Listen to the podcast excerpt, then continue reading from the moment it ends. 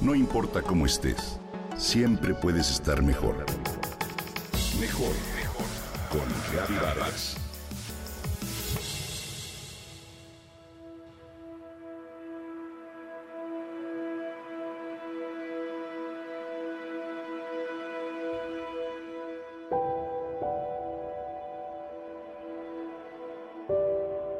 Sara y Francisco están en el aeropuerto.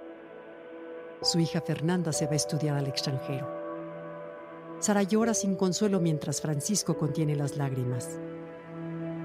A lo lejos, Fer los ve con sentimientos entremezclados entre lo que viene y lo que deja atrás. A los tíos y abuelos se les hace un nudo en el corazón mientras contemplan la escena.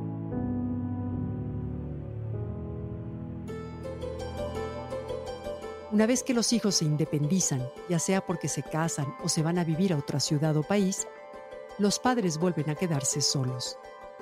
Ese momento genera pensamientos y emociones intensos, a los que se les ha denominado como el síndrome del nido vacío.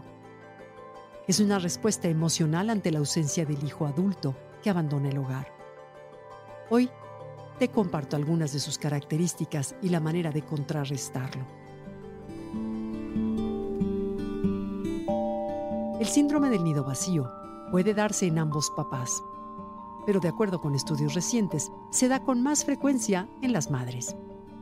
En general, los papás sienten que los hijos ya no los necesitan y así experimentan sentimientos de tristeza, sensación de soledad, vacío e incluso aburrimiento o pérdida del sentido de la propia vida. El síndrome del nido vacío es un duelo que incluye cada una de sus etapas entre las que está la negación, la ira y por último aceptar el proceso. Este duelo ha adquirido mayor importancia en nuestra sociedad porque las familias numerosas son menos comunes que las generaciones pasadas. Además, la salida de los hijos en el hogar paterno es mucho más tardía y suele coincidir con cambios en la vida de los papás como la jubilación, ajustes hormonales, enfermedades o muertes de los abuelos.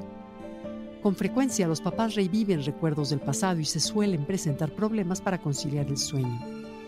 Lo importante es aprender a contrarrestar estos sentimientos, pues si no, se corre el riesgo de caer en depresión.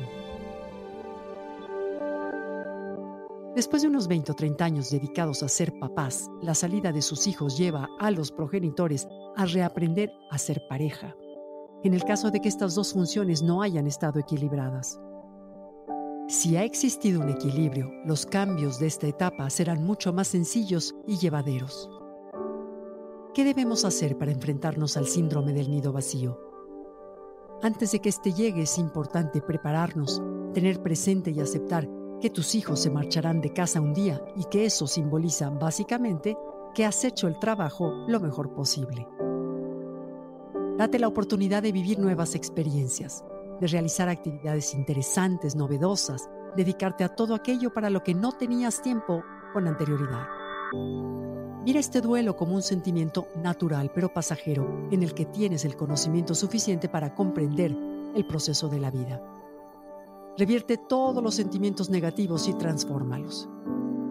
Cambia la perspectiva por la partida de tus hijos y siéntete orgulloso por haber contribuido a su independencia y autonomía. Sobre todo, Acepta que es normal que los extrañes y mantén contacto con ellos. El hecho de que se hayan ido de casa no significa que desaparecerán de tu vida. Solo se han cambiado de locación, pero el amor sigue ahí. Impulsa tu vida de pareja. Vive un segundo noviazgo, ¿por qué no? Si eres padre o madre soltera, quizás sea el momento de conocer gente nueva. Fomenta las amistades ahora que los hijos se han marchado es momento de retomar los contactos y buscar espacios de disfrute para tener buenas charlas que enriquezcan tu vida.